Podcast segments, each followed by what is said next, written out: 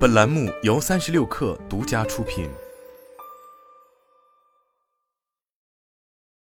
本文来自《哈佛商业评论》。二十余年来，我一直在研究工作场所的不文明行为，开展调研，了解了世界各地数十万人的经历。我的研究发现，随着时间的推移，关于不文明行为的报告有所增加，这不仅可以从飞机乘客拒绝戴口罩、咖啡馆顾客大骂带有种族歧视的蔑称等网络热门视频中得到证明。前不久，我的问卷调查结果也证明了这一事实。调查询问了世界各地两千多人最近感受到的不文明行为。在这场全球卫生危机中，即使一线工作人员被誉为不可或缺的英雄，也依然会成为出气筒。疲惫不堪、压力太大且往往失去理智的顾客，把焦虑和挫败感发泄在他们身上。这种不文明行为不仅对直接经历他的员工有负面影响，目睹行为的人也会受到影响，这些都会损害企业与社会。本文将探讨这类后果，并讨论领导者如何协助改善现状。注意，不文明行为有多种形式，从忽视他人到故意妨害他人，再到嘲笑、戏弄和轻视他人。尽管不文明行为可能会演变成攻击性的行为，但本文中所指的不文明行为并非物理攻击或暴力。辨别和研究不文明行为可能很困难，因为不良行为是由承受者的感受决定的。你认为某种行为不文明，顾客或许并不这么想。但如果你觉得自己没有得到尊重，无论对方是有意还是无意，你的工作都会受到影响。另外，对不文明行为的判断还会因文化、世代、性别、行业和组织而异。不管个人如何定义不文明行为，人们对不文明行为的报告都变得更多了，并且已经持续一段时间了。二零零五年接受我问卷调查的员工里，近一半的人表示自己每个月至少在工作中受到一次粗暴对待。二零一一年这个比例上升到百分之五十五，二零一六年已经提升到了百分之六十二。二零二二年八月。我设计了一项新的问卷调查，进一步追踪不文明行为的发展趋势，并更深入了解当今企业及社会一线的状况。这套问卷借鉴了之前我与南加州大学马歇尔商学院营销学教授德伯拉麦金尼斯和瓦莱利福克斯一同开展的以顾客为中心的研究，以及来自各行各业面向消费者的从业人员的观点。从我二零一二年开展关于顾客不文明行为的问卷调查至今，这些数字一直在大幅度稳定增长。当时，百分之六十一的参与者表示，顾客的不良行为并不罕见。百分之四十九的人认为，顾客对员工的不良行为比五年前更为普遍。百分之三十五的人认为，顾客对其他顾客的不良行为也更普遍了。情况已经十分恶劣，一些不文明行为过于极端，难以纠正，而一些人没有动力改变或不愿改变。在我的研究中，百分之四的人说自己行为粗鲁是因为这样很有趣，而且不会遭到处罚。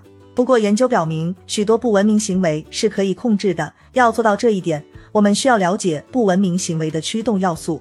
那么，为什么不文明现象似乎越来越严重？我的研究表明，是多方因素的综合作用，让我们到了这个地步。压力，多年以来，我发现压力始终是不文明行为的头号驱动因素。在我最近的数据里，曾经粗鲁对待同事的受访者有百分之七十三将这种行为归咎于压力。百分之六十一的人说是工作负担太重，传染病、经济战争、政治观点分化、工作性质变化以及持续的不确定性都造成了巨大的影响。负面情绪，心中涌动负面情绪的时候，我们可能会发脾气，或者把情绪发泄在别人身上，而且常常意识不到这一点。即使保持克制，当我们不舒服时，在这方面的注意程度也会下降，更难用积极且尊重人的方式互动。弱化的连结。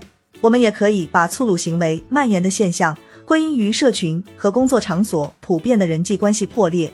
如果人们感觉不到自己被重视、被欣赏或被倾听，缺乏社群的感受就会加剧。绝大多数员工都是这样。有时微妙的行为最让人难受。技术技术有很多好处，但也可能导致更严重的脱节和不文明行为。正如许许多多的一线员工和收银员所说，技术还会让我们分散注意力，不关注面前的人。我们往往忙着刷 Instagram，或者戴着耳机听音乐，顾不上跟为自己服务或结账的人互动，说出简单的“你好，请”或“谢谢你”的次数也减少了。这种对技术的重度使用，特别是对社交媒体的使用，可能会让我们付出代价。我们每天都在接收大量负面情绪，我们消费的内容不仅影响自己，也影响其他人。我们从网上获取的东西可能影响我们的情绪和心理健康，而且我们也会把自己的焦虑、抑郁和压力传递给别人。最后，在数字时代，信息往往会被沟通障碍和误解影响，而不幸的是，辱骂更容易发生在非面对面交流的情况下。虽然电子通信以非凡的方式将我们集合在一起，却也让我们隔着一个安全的距离，自由地表达自己的挫败感、辱骂和蔑视他人，缺乏自我意识。我在几十年的研究中得到的最大启迪之一是，不文明行为通常源于无知而非恶意。人们缺乏自我意识。根据与我合作的组织心理学家塔莎尤里克的研究，高达百分之九十五的人觉得自己有自我意识，但实际上能意识到自己行为的人只有百分之十到百分之十五。这意味着百分之八十到百分之八十五的人误解了他人对自己的看法和自己对他人的影响。我们也许用意是好的。并且努力保持耐心和宽容，但我们的语气、非语言信号或行动，在互动对象和互动见证人看来，或许是别的意思。不文明行为的代价。研究表明，不文明就像一般感冒，会传染，传播速度快。工作、家庭和社群中的任何人都可能是携带者，而且很容易就会被感染。不文明行为扩散会在以下几个方面影响人与组织。不文明行为对身心的损害。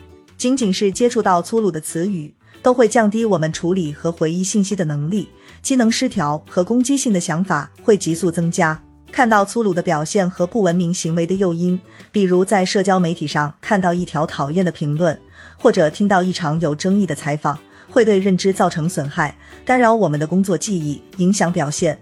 这类干扰可能极其严重。例如，已有研究证明。接触粗鲁行为会对医疗团队的诊断和流程表现产生负面影响。不文明行为在商业上的影响。我最近的研究发现，人们看到员工或一线工人被粗鲁对待，百分之八十五的人感到烦恼，百分之八十感到不安，百分之七十五感到愤怒。此外，还有百分之六十一的人表示自己感到痛苦，百分之四十三感觉受到威胁。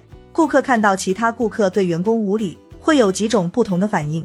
他们对员工的态度会有所改善，但对员工所在组织的感受会发生转变，而这种转变对公司而言代价高昂。百分之四十二的人表示粗鲁行为改变了自己对公司的看法，百分之四十的人质疑公司是否还想再做生意，百分之六十五的人认为组织应当更好的保护员工，百分之四十五的人质疑组织价值观。总体而言，人们使用该公司产品及服务的意愿下降了百分之三十五。麦金尼斯、福克斯和我发现，这些感受与对人类尊严和他人是否得到尊重的关注紧密相连。所幸，文明的感染力也一样大。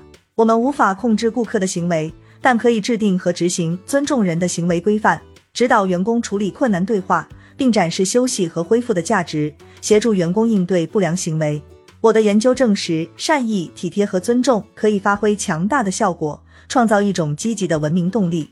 让他人，甚至是那些粗鲁的顾客，做出跟进或改进等的回应，并以此为基础继续发展。